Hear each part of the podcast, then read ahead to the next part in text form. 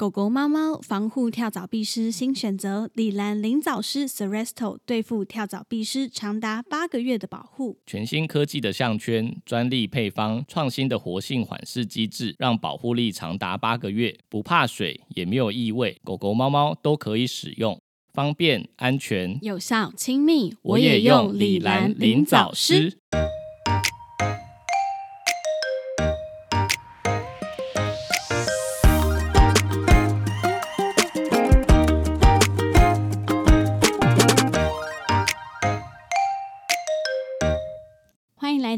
Vet 兽医碎碎念，我是兽医师马克。我是动物医院柜台小鱼。我们的节目会在每周四的晚间六点更新，为大家带来动物医院的日常生活以及闲聊，提供宠物医疗相关的知识。我们今天要先聊最近看的影呃集，最近最火红的影集嘛？对对对，想说跟大家分享一下。嗯，对，就是我哎、们、所以你是什么时候看完的？呃上上个周末，就是哦，前几、前几天才看完，因为它集数很少啊，才九集。好啦，先嗯先讲一下，我们接下来要稍微讨论一下那个鱿鱼游戏的内容。所以假设你是还没看过的话，就请你先跳过这一 part，因为我们 接下来会有一些暴雷的讨论。嗯，一不小心就暴雷了。对，哎、我们节目已经就是走歪到就是开始讨论影集，我们已经开始变成什么影评人之类的。没有吧？对，我们我们是因为你、是因为你现在没有没有上班啊，所以我们根本就不知道。对，因因为因为奶茶就是他在他在这一集的那个节目的那个企划 rundown 里面，他就写了一个小鱼来分享一下最近的生活吧。然后我今天看到的时候，我就在想说是要分享什么？我现在就是个家庭主妇啊，我没有什么事情好分享的，所以我们刚刚就是在开始要录之前就在讨论，然后就想说我最近还能还能聊什么？发现啊，我们有一个共同的东西，就是最近都看了《鱿鱼游戏》，那就干脆来分享一下好了。因为上次我们有讨论那个电影的事情嘛，发现粉丝还蛮喜欢听我们讲，就是自己对于看电影的一些想法。我们讲，啊，因为有人发讯息跟我们说，对就是他的心得什么的。对对对对对对对，而且就是我上次就是录了那集之后，有粉丝给我回馈，就是说，哎，虽然世界上有人跟他一样，就是看完电影会马上忘记，就她本人对啊，她她说她老公说他他也是这样，对对对，她老公就很惊讶，觉得说，天哪，世界上居然有人跟你跟他老婆一样，就是看完电影就马上忘记。我就觉得，嗯。哎、可是我突然想到，影集我好像还可以哦，是吗？就影集我好像比较会有印象，电影比较容易忘记。这个人如果演过这部影集，然后下一次他在演另外一部的时候，你会注意到这哦，个人没有没有，是剧情。我说剧情记不记得跟人没有关系，哦，就是如果影集你就记记得，对对对，可能集数比较多，就一直加深印象。可是你知道电影就是两个小时就过了，然后可能我就直接忘记他到底在演什么。哦，所以所以我刚刚问你说三人要守密，两人要死去的的剧情，你还记得？对对，我还记得。这么奇怪？说到这一部，你不觉得他的那个名字很难吗？不会啊，我我好我像我之前看过有人乱讲什么三人三人一起要死死去对 什么之类大家一起死去之类的。我想说，到底在乱讲什么？而且我觉得他的名字三人要死去，一定要守密，这样啊？忘了，反正就说什么一定要死去没有，啦，我是说，我是说，你说讲错这种三人要死去，一定要守密嘛？不是我查一下，我觉得一定有人讲错。我知道啦，我知道，我知道原本的啦。但我们最近就是看这些剧啊，就是嗯大家、大家觉得很好评的剧，就是嗯通常都是需要让你就是有一些意想不到的剧情。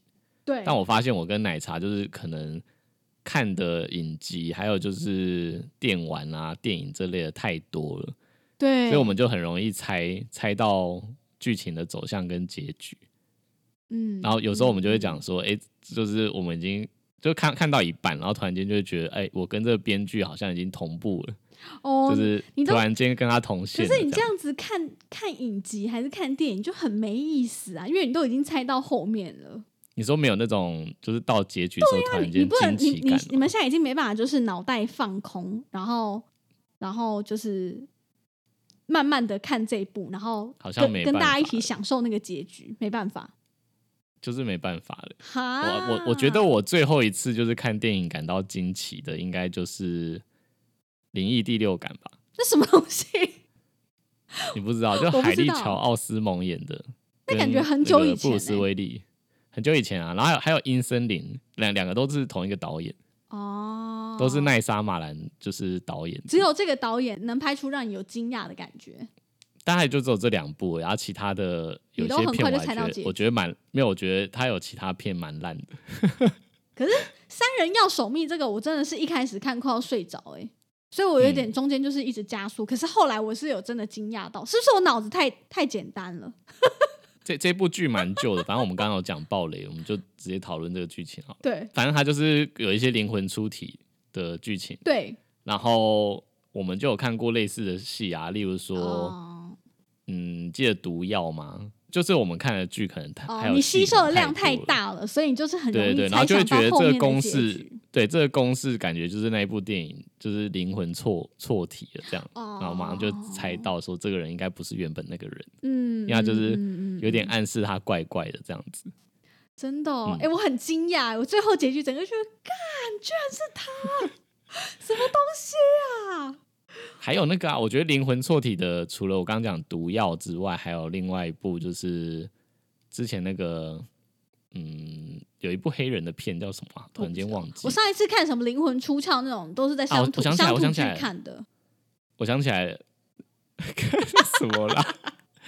现在台剧也有这种剧情吗？有啊，还有机器人谈恋灵魂错爱嘞。你说灵灵魂错字吗？对，就是就是那种什么啊，反正就最近有一个女配角，然后她就昏迷了，然后她就附身在一个打扫阿姨身上，变所以成打台剧也扫阿姨的身份，台剧现在也这么进步，超爱好不好？他们他们最近还有更惊人的，就是是一个 AI 机器人，我知道你讲机器人，因为我看我听瓜吉的节目有讲到这个，对，居然还有 A I 机器人哦，然后还在就是谈恋爱什么的。他突然就是发现自己能够流眼泪什么的。我刚刚说，我想起来是哪一部电影呢？就是叫做《逃出绝命镇》。哦哦哦，这部我知道，你有看道？对啊，他不是也是灵魂被交换到别人身上？对对对对对对对。对啊，我觉得我可能就是前前不久看过这部嘛。哦，然后再加上毒药的剧情，我就想到应该是这个人应该不是原本的人。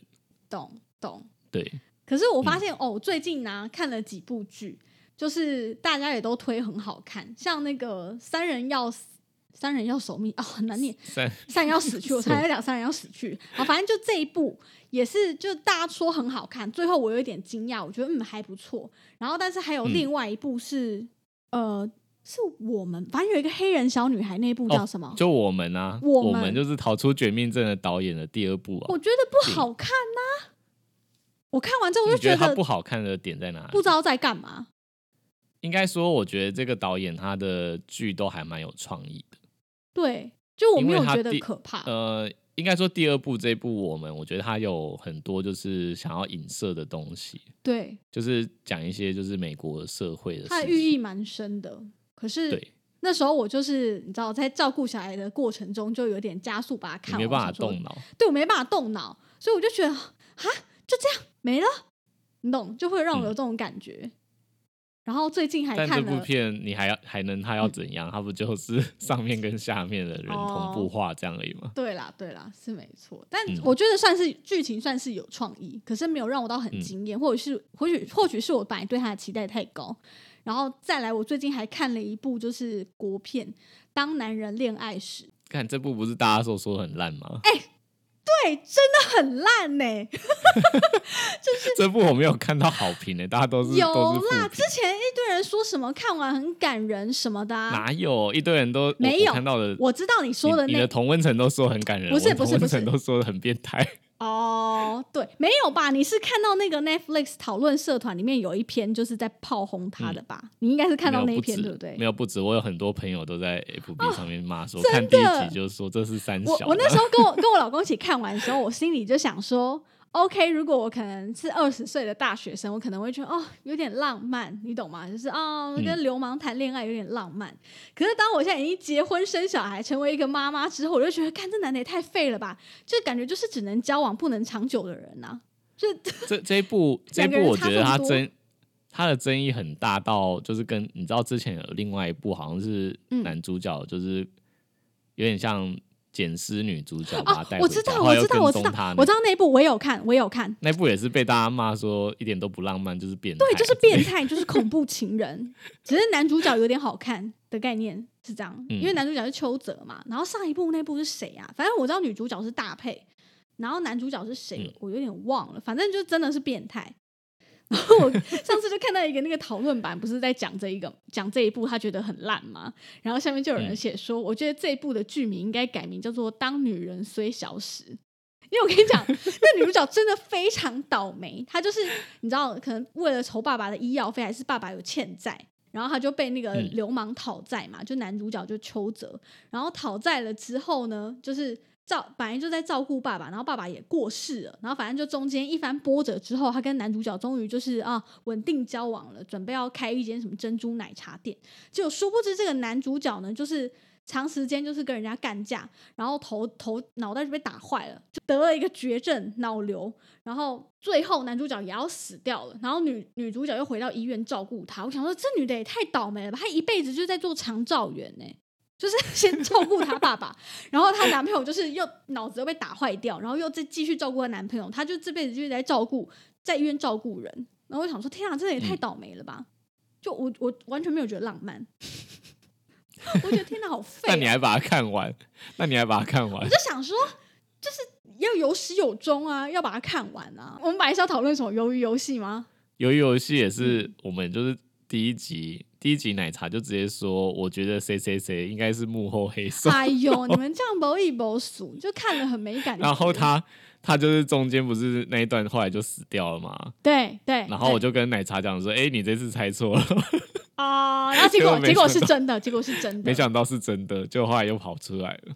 然后我们就嗯礼拜天的时候，就有一个同事，他可他只看了前面三四集，嗯，嗯然后突嗯然间就是就因为我们不知道他只看到三四集，他就突然间就想说他看了，嗯，哦，对，他说他他听到我们在讨论，对就是我们我们本来是两个人在讨论，没有讲很大声，对，他就听到我们讨论之后，他就自己插一句话进来讲说：“哎、我觉得那个老头很厉害。”然后就奶茶就直接哦爆，直接就直接爆雷最后一集给他，他就直接跟他说：“对啊，我第一集就猜到他是幕后黑手，干，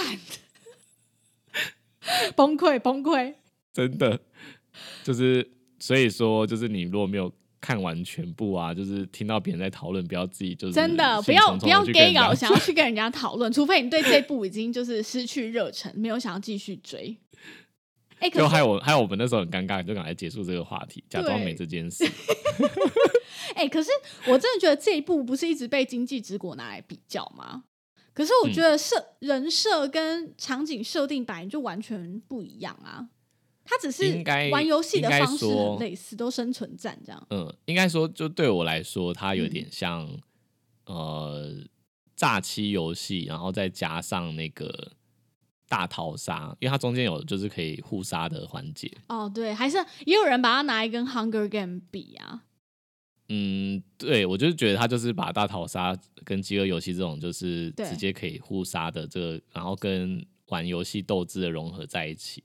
对，所以有些人就是不满意，他就觉得玩游戏的那个部分就是太简单或太草率，一下就结束，然后比重不够多。可是他就想，他就是这样，因为哦，《经济之国》它嗯是场景，然后所有设定都是很精美的，你懂吗？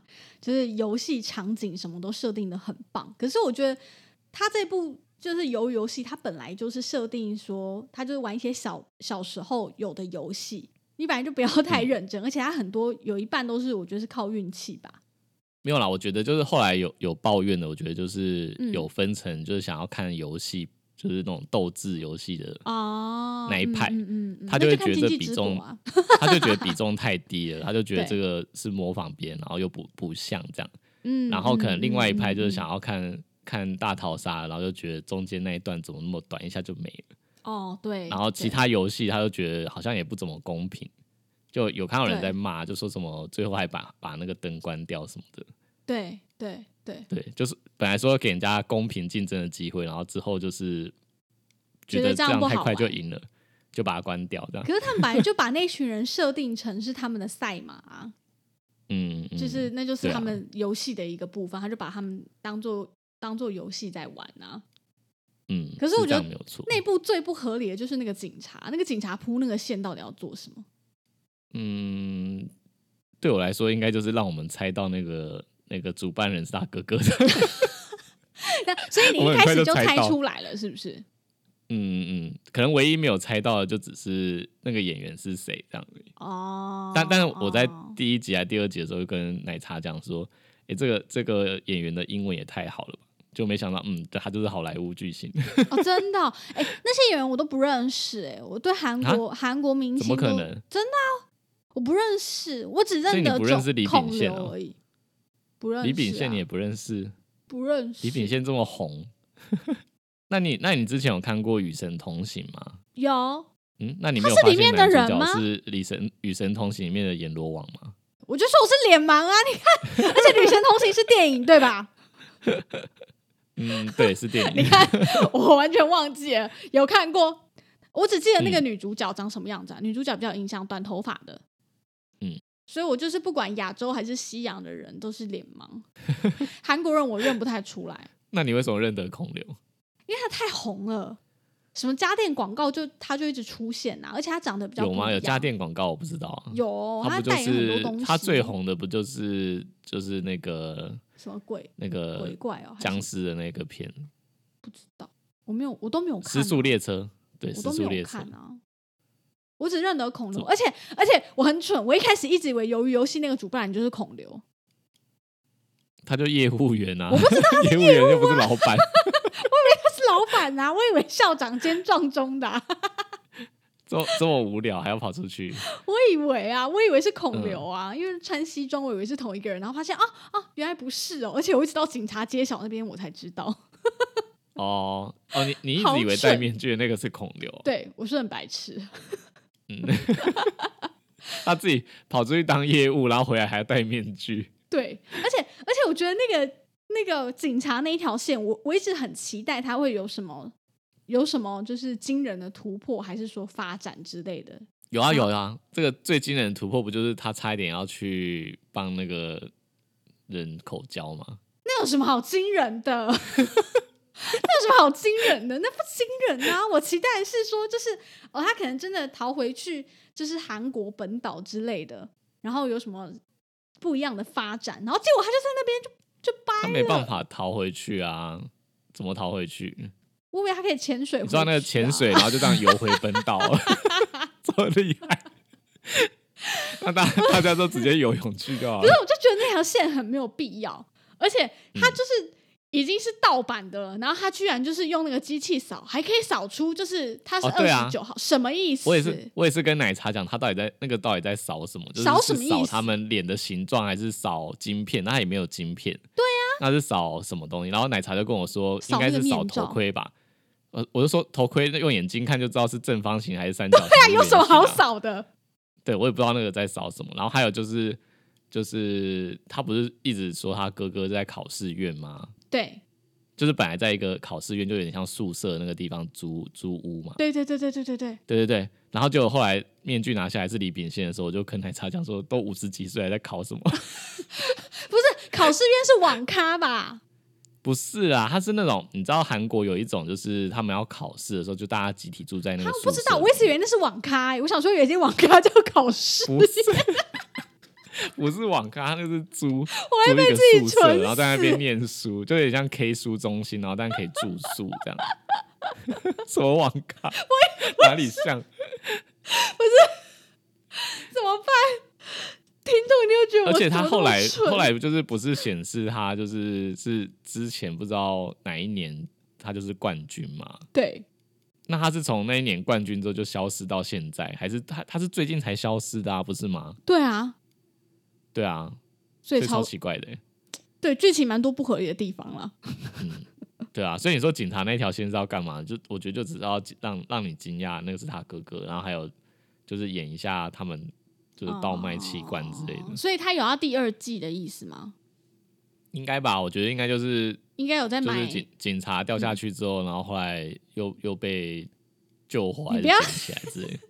你要在预测别人的剧情，很我已经猜到烦呢、没有，他那时候掉下去的时候，我还跟奶茶讲说，哥哥射他是射他肩膀，所以应该是因为他现在掉下去还有活的机会，这样。哦，抓回去然后再再把他救回来，这样子偷偷救回来。对对对，所以搞不好掉下去之后就再再找人去打捞的，哦，对，我觉得有可能，嗯，我觉得有可能，对啊，因为他不可能，而他不可能他弟弟就这样死掉，而且他上岸的时候在那边打电话给他长官干嘛？先传照片比较重要啊，打什么电话啦？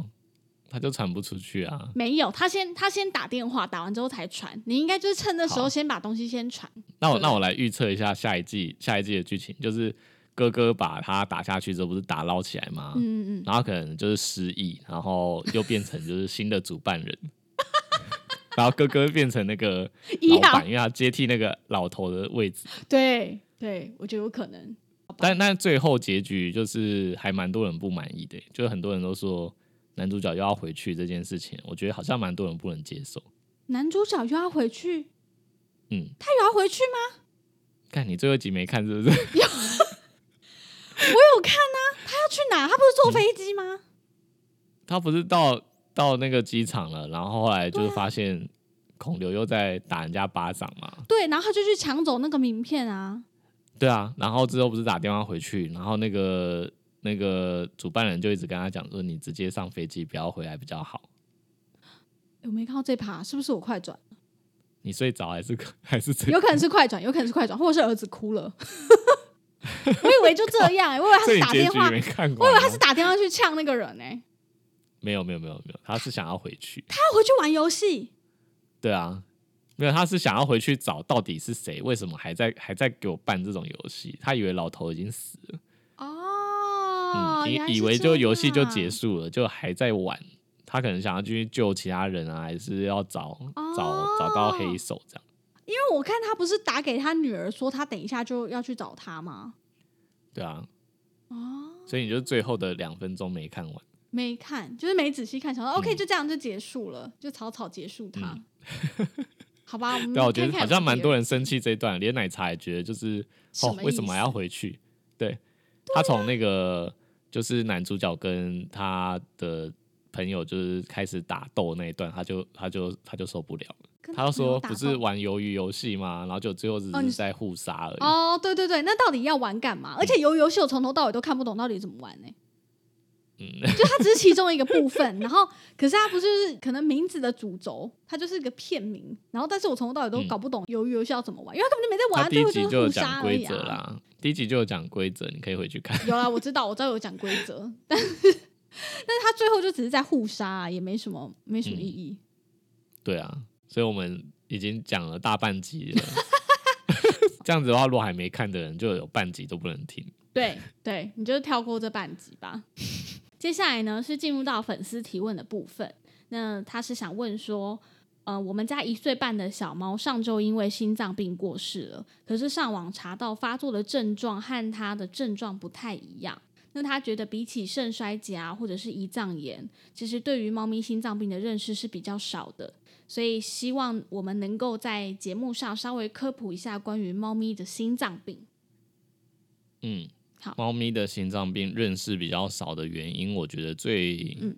大的、最大的理由应该是因为他们的心脏病嗯，症状都不明显，对，然后很长，就是发生的时候就是很急诊，然后可能随时都会死掉的状态。嗯嗯嗯嗯。嗯，所以大家才会这么不了解这个疾病。对，因为像你说胰脏炎或者是肾衰竭，它可能有时候是比较慢性的，那主人就会、嗯、它会拖好长一段时间。对对对，他会有时间去整理这些资料啊，或者是在上网分享。可是往往心脏病它就是很快的就嗯就就走了。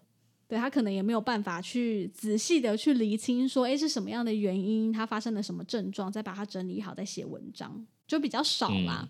对，因为发生的都太突然。嗯但我觉得就是这个粉丝他提到的说，呃，因为心脏病过世嘛，然后嗯查到发作的症状跟他的症状又不太一样，嗯，但他没有特别跟我们讲他的症状到底是怎样，所以对好像也有点难厘清。对，而且他到底是不是因为心脏病离开的、这件事情，好像也嗯有点难理解，没办法确对，没定办法确定但是但啊。嗯、对，就是很长啦，就是那种不明原因的猝死，就是如果没有解剖的话，其实不知道真正的病因。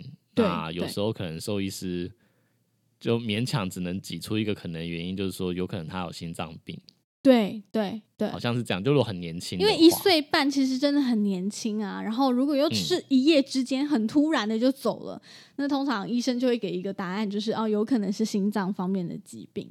嗯，对对啊，我们忘记问这个粉丝到底他的症状是什对，么。因为如果真的要确诊的话，那就只能靠解剖了。嗯，对如果已经走了的话，对，对可是解剖很少主人能够接受啦。嗯，对呀、其实我说实在话，就是我这十几年职业以来，嗯，好像没有哪一个主人就是真的去会希望是不是对会希望做这件事的。哦，嗯对我我不是没有提过，我有提过，但是嗯嗯嗯，大部分主人都选择是不要。因为很多主人就是在可能狗狗或猫咪走了之后，他带到医院，想要想说能不能带来之后，请医生给他一个答案。那、嗯其实真的很难啦。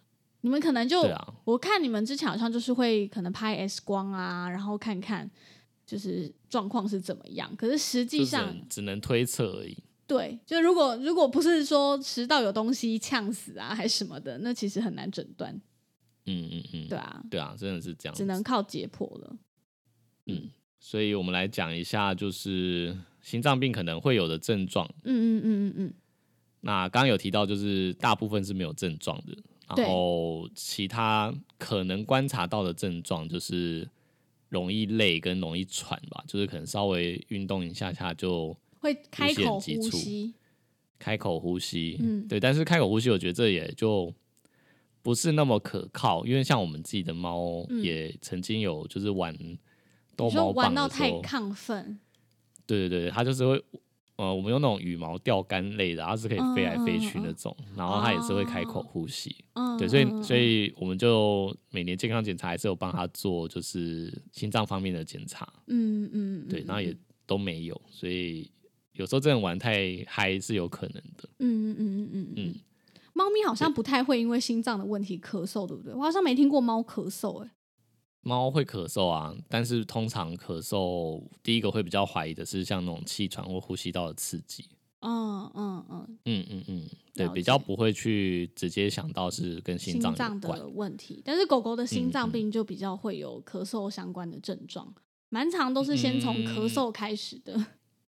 不一定，就是其实咳嗽也很多跟气管和呼吸道有关，只是少部嗯分跟心脏有关而已。哦，了解了解，嗯对，OK，那猫的话还有什么症状？我我现在想好像差不多就这样，因为它真的是症状就是有症状的时候，就是已经来挂急诊的时候。对，都是已经来挂急诊的时候，比较比较轻微的症状，可能就是像我们刚刚讲的，稍微活动一下就会比嗯较喘啊，呼吸有点用力，或者是张口呼吸。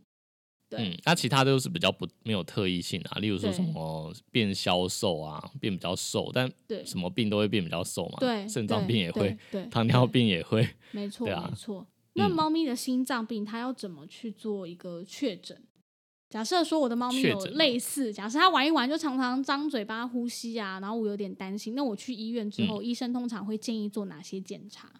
我觉得如果他还是年轻的小朋友的话，可以嗯不用这么、呃害怕，然后直到像你刚刚讲说要要确诊这件事情，我觉得可以可以先做初哦步的检查。了解，那猫的话，其实血检的方面啊，就是可以用 ProBNP，就是它是一个快筛。嗯嗯嗯，那在快筛，它可以直接验出有或者是没有，它的准确度其实算还算蛮高的。嗯嗯嗯，对对对，就是如果它验出来是阳性的话，那它有的几率就很高，就会建议要再安排进一步的检查。OK OK，对所以那 Pro 如果哦嗯 Pro BNP 这个检查，大部分的医院都会有吗？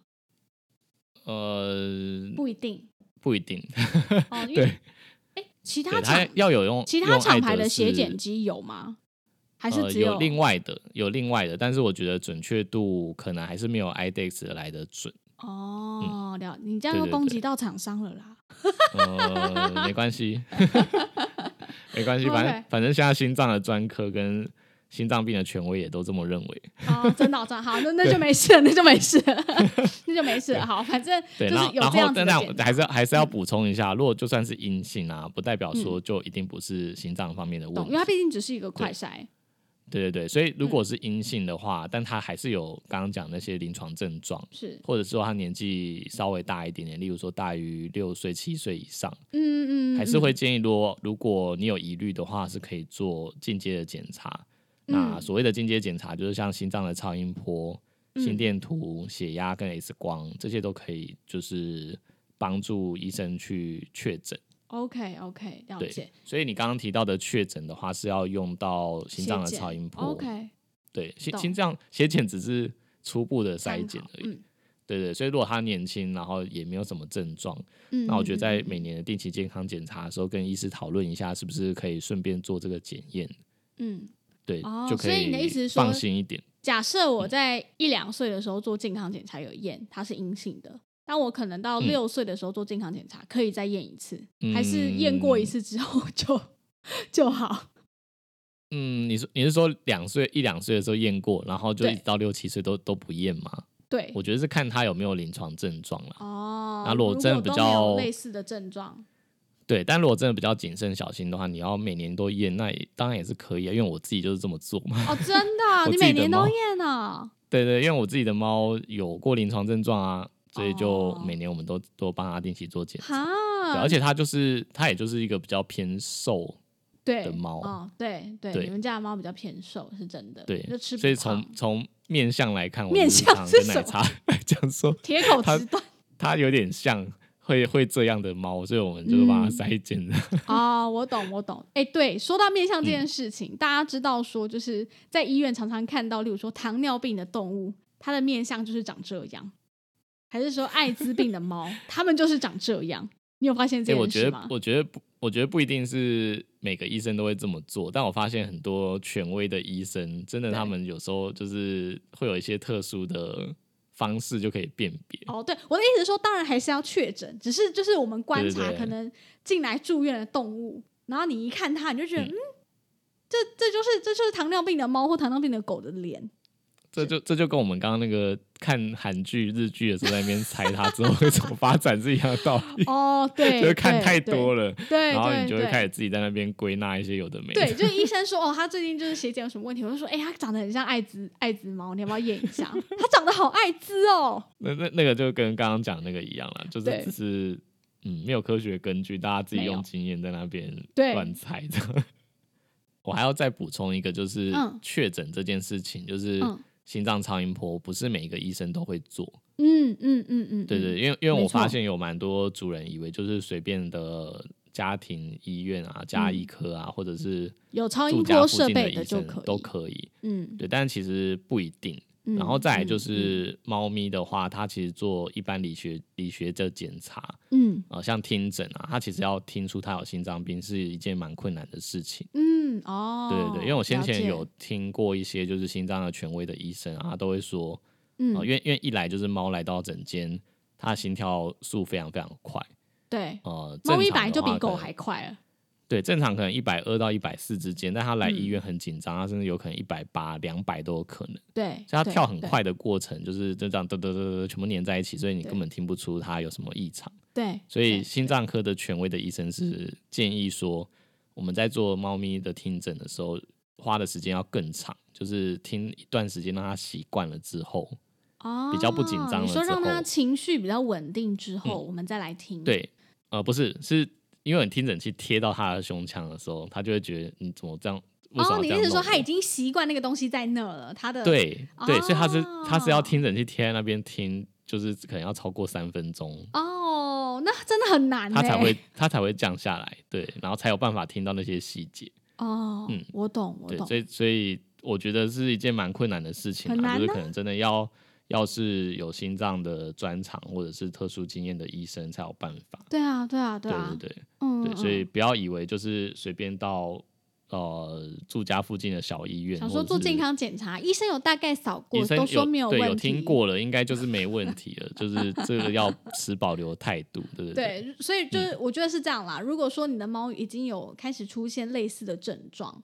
那就是在做这个检查的时候，你就要特别留意，或者是也可以先带到心脏专长的医院。对，嗯，好，那马克，我想问一下，就是刚我们前面有提到说，通常猫咪的心脏病比较难被发现，那很常被发现的时候，都是已经到了急重症的病程了。那到这个病程的时候，猫咪通常会有哪些症状呢？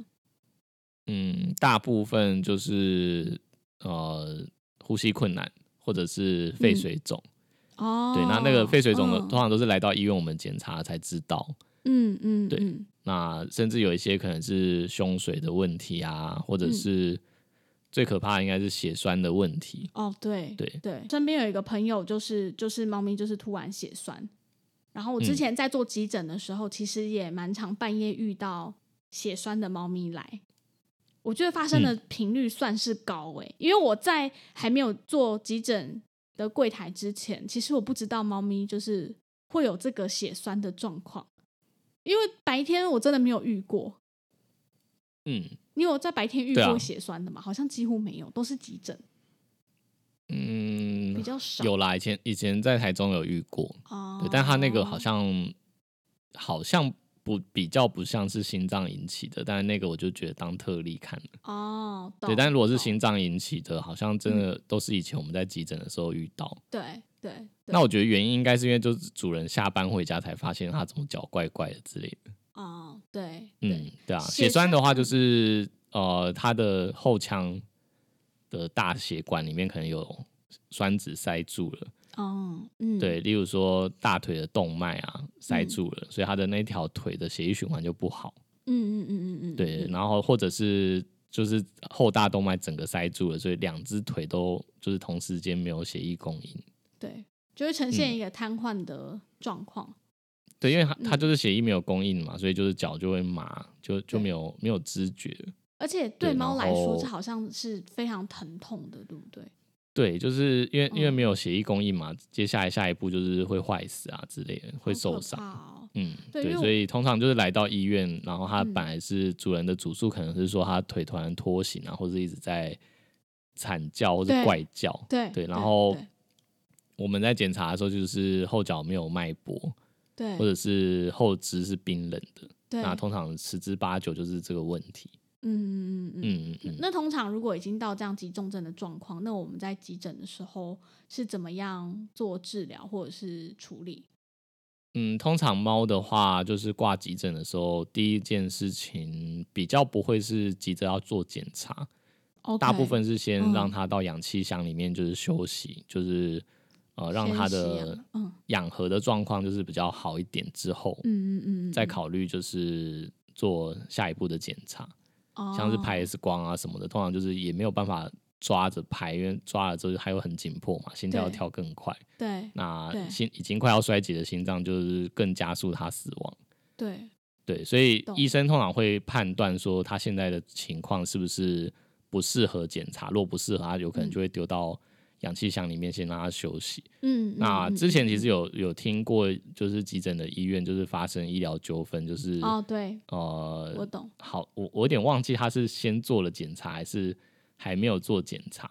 啊，我想起来，他先拍了 X 光，对然后后来就先在氧气箱里面休息，对然后但后来不幸的就是休克了。对然后主人就是怪他们说，为什么不赶快做心脏超音波，然后找到原因，赶快治对，疗。他说你那时候怎么都完全没有作为，就把猫放在那里是什么意思？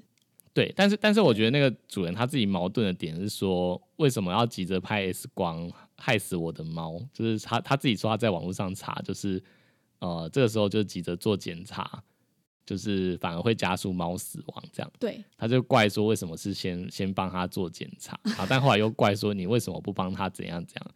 对，然后那个医院就是也觉得很莫名，就是因为我们通常就是会判断，急诊医院都一定会判断说哪些事情可以先做，哪些事情对要暂缓嘛。是真的，对对对，那那个主人就是自己已经自相矛盾，就他他觉得你为什么先帮他做这个检查，害死他，然后又说嗯你为什么不帮他做另外一个检查，以至于没有找到他的病因这样。对，对，但不管他当初医生决定是要先做哪个检查，嗯，他有可能都会休克死亡嘛。那不管怎样，主人都有话说。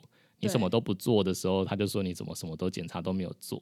对，但你什么都做了他就死，对他，然后你什么都做，他就说是你害死他的。嗯，对，所以那那间医院，我记得那个事事件也是蛮无辜的啊。后来好像还有上上法庭。哦，真的？搞到上法庭这么严重哦，对啊，对啊，嗯，哈，真的有点无辜，好吧，对。反正就是我们急诊的时候，有时候也会遇到类似的状况，就是主人可能一嗯。心觉得说，医生你要赶快救他，帮他做检查啊，什么什么什么什么的，嗯，所以才很多时候我们就是会先把主人跟他的宠物先分开。对让让他不要那么紧张。对，就是有时候就会先请主人到外面稍微缓和一下。对，但我以前的做法是让它进氧气箱之后，还是会让主人去看一下啦哦，对啊，对啊，我不然他们，他们不知道进去了之后到底在做什么。哦，可是我觉得，如果那种情绪比较激动的主人，我可能还是会先让他离开一下，然后在外面好好跟他解嗯说说现在医生在干嘛。因为你知道，很长我遇到急诊的时候，就是急急忙忙的主人就冲进来，那我一定就是手上接下他的动物之后，我就直接再往里面冲嘛，然后先交给你们嘛。因为你们就开始做一些紧急的一些处置啊什么的，那我当然就是得嗯。出去跟主人说明一下，现在医生在做什么。对，很多时候是这样啦，就是还是要先让主人稍微缓缓，因为我觉得有时候他们都可能还搞不清楚状况，就可能回家看到动物就倒在那了，然后就直接冲了，然后冲了之后没办法整理自己的情绪，所以我觉得让他们稍微缓一下也蛮重要的。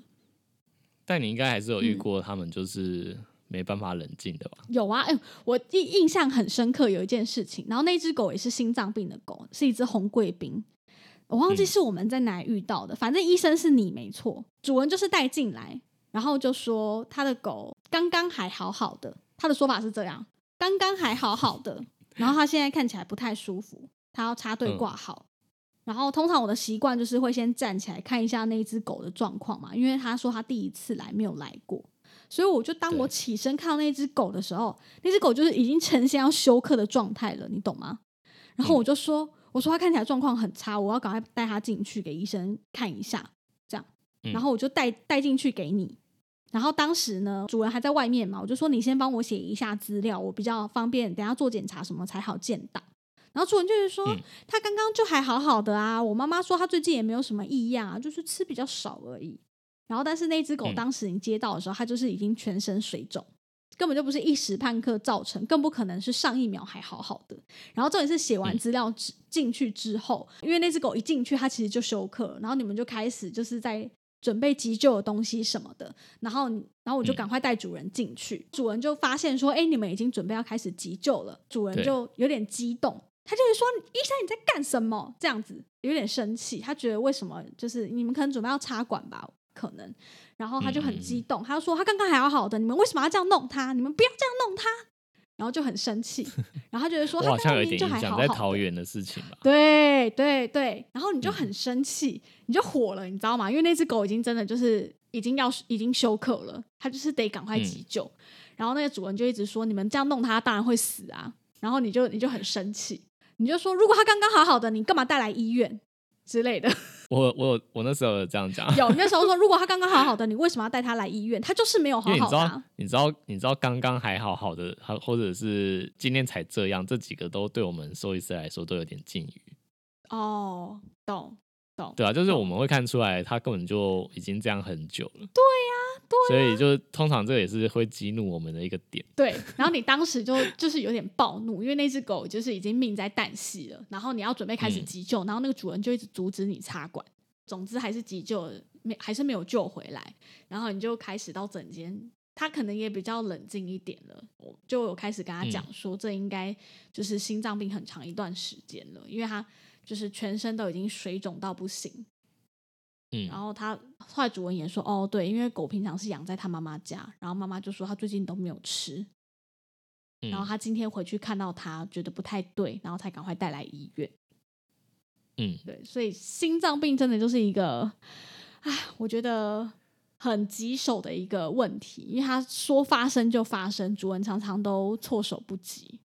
因为其实就是一样回归到他们不会讲话，他不会跟你讲说，我最近觉得只要稍微动一下就喘对，就累，还是说我觉得我胸闷不舒服，对呼吸不过来，就是他们都不会讲。对，没错，对，最主要还是这个问题啊，因为猫的话就更更强嘛，就我们有时候遇嗯到一些，它都已经胸水装装了一两百 CC 了，它还有办法吃喝跟正常呼吸，对他们好耐哦神，奇。对，猫真的很然后狗的话，然后狗的话就是好像没有那么耐，然后也比较容易出现临床症状了。嗯，对，但是主人又不可能每天就是听诊，对，听他心脏有没有什么声音，嗯嗯，然后嗯咳嗽的时候，有时候又会觉得说可能是就是主人真的常跟我说他是他应该是感冒还是天气的问啦，题，对啦，感冒啦，对啊。水花干掉这样，嗯，对啊，那那狗的话就是刚刚刚刚提到的那些检验，它的话嗯没有像猫一样可以做那个 ProBNP，对，对，因为呃，他们要做这个检查的话，准确度不高，所以没有设计给他们用的快筛。嗯嗯，对，但是有另外实验室送实验室的啦，但我觉得那有点缓不济急，所以现在对。还没有被很主流的去使用。对。对，但是狗狗的话，我觉得就是定期做健康检查的时、嗯。的时候，就是听诊，嗯。还有心脏的杂音，大部分是可以听出来的。嗯嗯嗯。嗯，所以狗狗是比医生比较好发现的，嗯对但是比嗯较好发现，不代表说每个医生就一定会建议你一定要开始治疗。对，有些医生就会觉得说这听起来是这样，但是他的年纪好像也合理，然后就不一嗯定会建议你一定要治治疗或者是去做进阶的检查。OK，对所以如果你的医师是看起来比较老派嘛，我在想 要这样讲吗？嗯，对，只能这样讲。应该说，看应该说他如果有跟你提到就是心杂音啊之类的问题，然后但是嗯如果你问他有没有需要进阶检查，他如果就是变得比较保守，或者说觉得不需要，那我觉得可以再问问看其他心脏对专长的医师，或者是在做健康检查的时候，主动问医生说：“诶医生，你刚刚有听到他心脏方面有心杂音吗？还是说有没有相关的问题？”嗯，嗯我觉得可以稍微提一下。嗯。对，如果如果主人有提到这件事情，应该医生也会比较谨慎一点，就是更仔细的去重视这块，对。然后甚至嗯。有、他觉得有需要治疗或者是进阶检查的话，会更有机会跟主人讨论。嗯嗯。嗯嗯。我突然想到一个很好笑的，嗯，就是之前有一次，就是有一个主人带带狗来看，嗯，然后就是也是健康检查，对。然后我就跟他讲说，就是你的狗听起来有心心脏有杂音，对然后但我就发现他就是满头问号，我就我就我就就跟他讲说，就就我就用更直白的方式跟他讲，我就嗯说就就是简单来说，就是他有心脏方面的问题，然后他也是很多问号，所以我就更直接就说就是心脏病啊。对，然后你知道他回我什么吗？回你什么？他就说哦，他来医院都很紧张，就是会这样。哈，就是我已经因我已经把心脏病三个字讲出来了，他还是觉得，就是他还是觉得这不是一种病哎、就是 我那时候有点傻眼，就我不知道怎么办。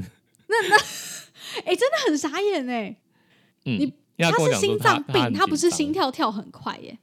对，Oh 就是主人整个误会。然后那那时候我听到我就觉得很傻眼，然后后来就是后来还就是必须还是要搬出就是一些图谱啊资料之类的，跟他讲对说狗狗跟人一样也是会有心脏病的，然后一定要就是进阶的检查跟治疗。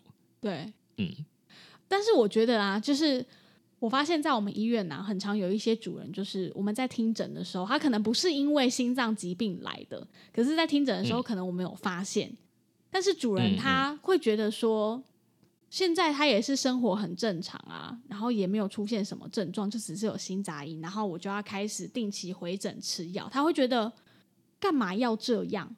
你懂就的确是会有这种人啦，但就我也就只能把他当做不见棺材不掉泪的人。真的真的，但是心脏病就是一个你越早期去控制它，对对，就是真的，心脏心脏病是会恶化的，所以我们如果能在越早期就是去呃使用一些药物去辅助它，可以减缓它恶化的速度，对，让它陪伴我们的时间还有就是生活品质都会比较好。对，嗯，而且还很常发现发现一个状况，就是，嗯、主人心脏病的药一定就是要长期用嘛。如果它是比较严重的话，他可能就是一辈子都得继续服用这个心脏的药。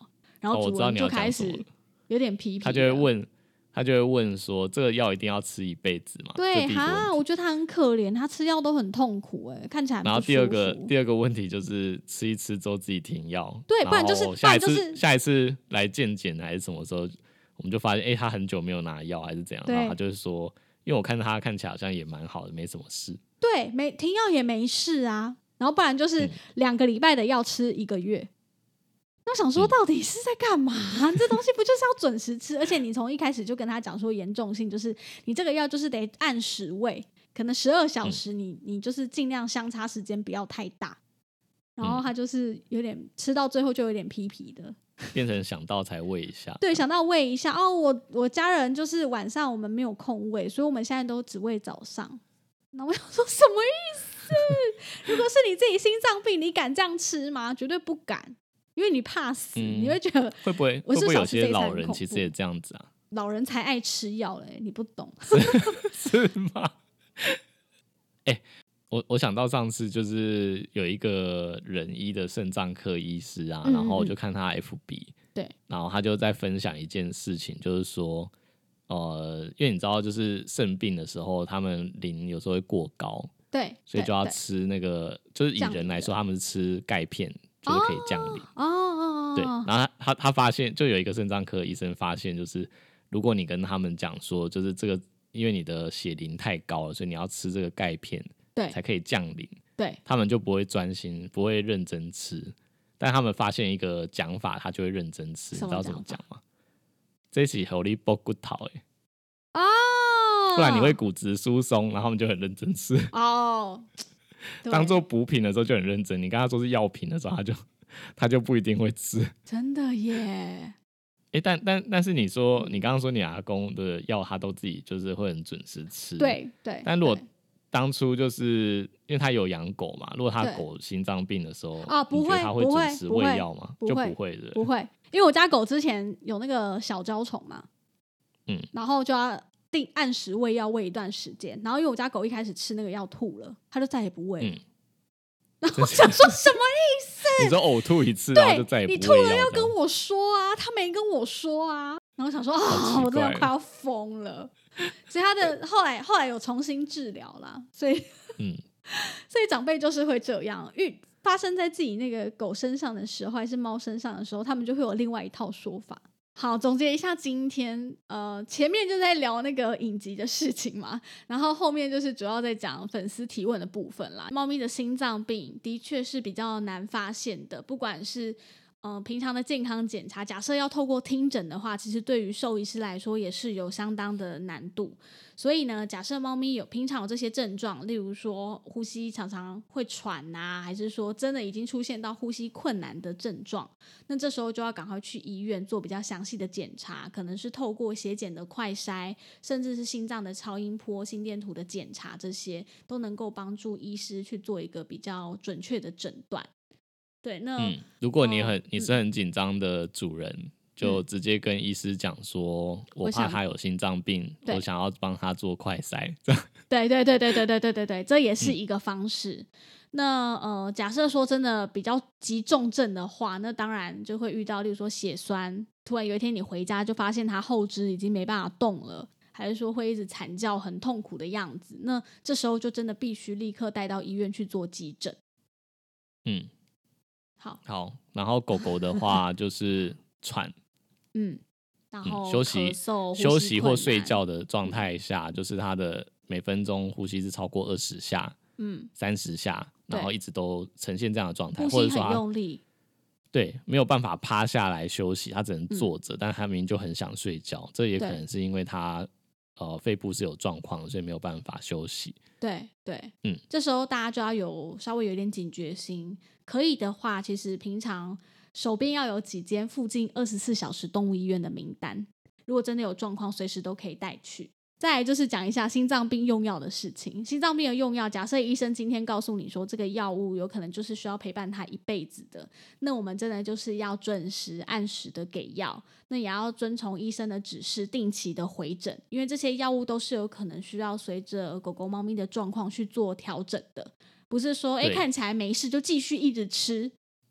对，因会为刚刚有嗯提到心脏病是会恶化的嘛，对所以它对对一段时间有可能用药要需要再做调调整。这样对对，医生说怎么吃就是要怎么吃，然后记得要按时的喂药，这对心脏病的宠物来说是很重要的一件事情。嗯，那我们今天的讨论大概就到这边。如果你喜欢兽医碎碎念，记得追踪我们的 Instagram，也可以到 Apple Podcast 给我们五颗星的评价，再写下真实的评论支持我们。那非常感谢你们今天的收听。如果对今天的内容有任何不清楚的地方，都可以在私讯给我们哦。嗯，大家再见，拜拜拜拜。